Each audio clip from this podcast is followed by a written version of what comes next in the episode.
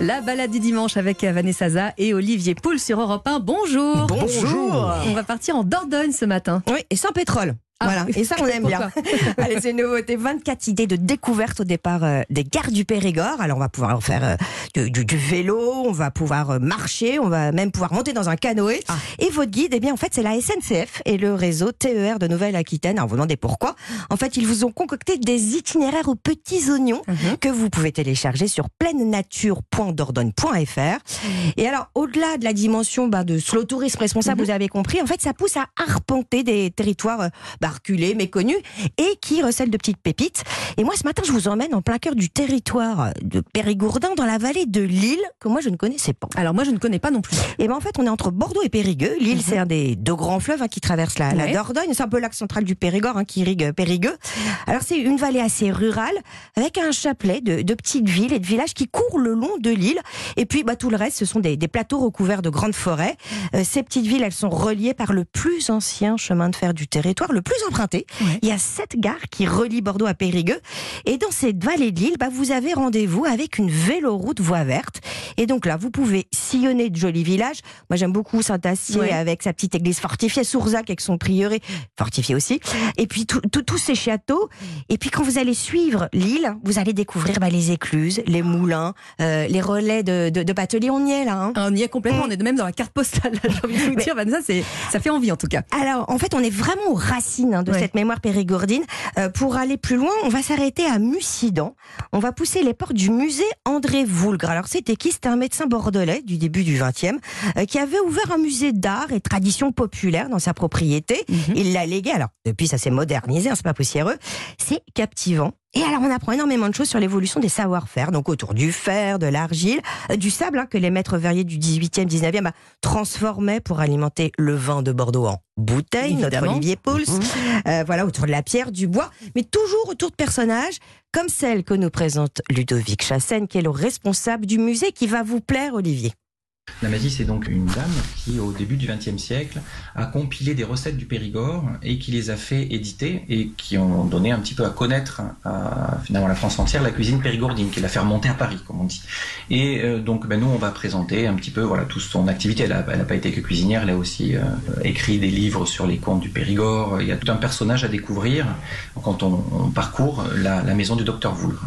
Je confirme. Hein, le- donc, temps, la vous mettez, Vasie, vous mettez Périgord et bonne cuisine dans la même C'est phrase. bon. C'est bon. Ça va ensemble. Une hein. Bible, ensemble. la bonne Ah oui. cuisine du Périgord. Voilà, et puis pour les amoureux des papilles, justement, il existe un circuit euh, gourmand, vélo délice, autour de Saint-Astier et Neuvik, donc, euh, pour partir à la rencontre des producteurs. Alors moi je vais quitter ce studio et partir tout de suite.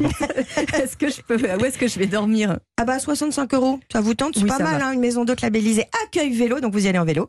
Euh, ça s'appelle Au cœur de Ménestérol, à Montpont, Ménestérol. Alors Olivier, avec vous, on va continuer. On va Euh, rester oui. dans le coin. Alors, on on va pas parler, forcément manger euh, de canard ou de foie gras. On va diversifier un petit peu. Vous nous parlez de caviar aujourd'hui. Oui, euh, alors c'est vrai que quand on parle d'Ordung, on parle cuisine et Ah ouais, évidemment tout de suite tous ces bon. produits, Mmh. le, le- le- la truffe, euh, vous l'avez dit, le foie gras, le gâté, canard. Mais on ne le sait pas forcément. La Dordogne, c'est une terre de caviar Moi, depuis très très très longtemps. Ça date pas d'aujourd'hui. Vous parliez tout à l'heure de l'île, euh, cette fameuse rivière. Eh bien aujourd'hui.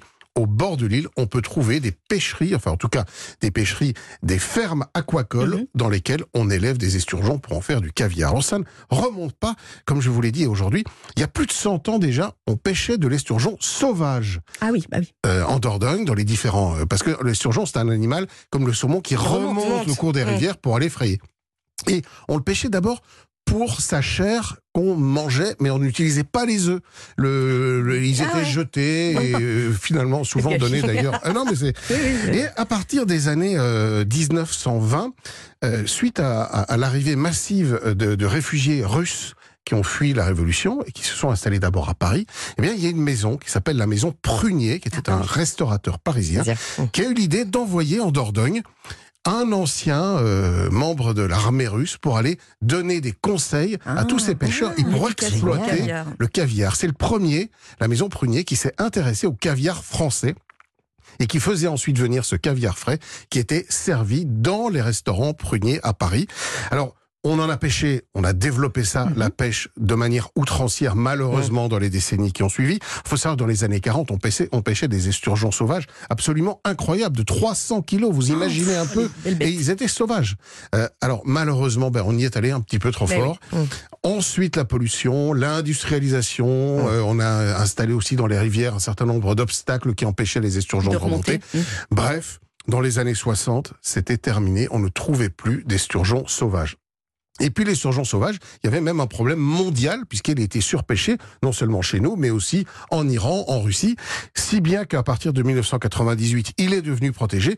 Et depuis 2008, il y a une interdiction totale sur la planète de pêcher de l'esturgeon sauvage. Ah Donc oui. tout le caviar qu'on trouve aujourd'hui, c'est du caviar qui vient d'élevage. Et cet élevage, eh bien, la Maison Premier, mais aussi d'autres, comme Sturia par exemple, s'y sont intéressés dès les années 1990 en installant les premières fermes aquacoles et avec les premiers caviars d'une variété qu'on appelle le Baéry, qui est un petit esturgeon Mhm. par rapport aux esturgeons énormes qu'on peut trouver. C'est un peu la typicité de ce caviar français. Vous voyez, il a des tout petits grains, euh, il roule un peu sous la langue, mais moins que d'autres.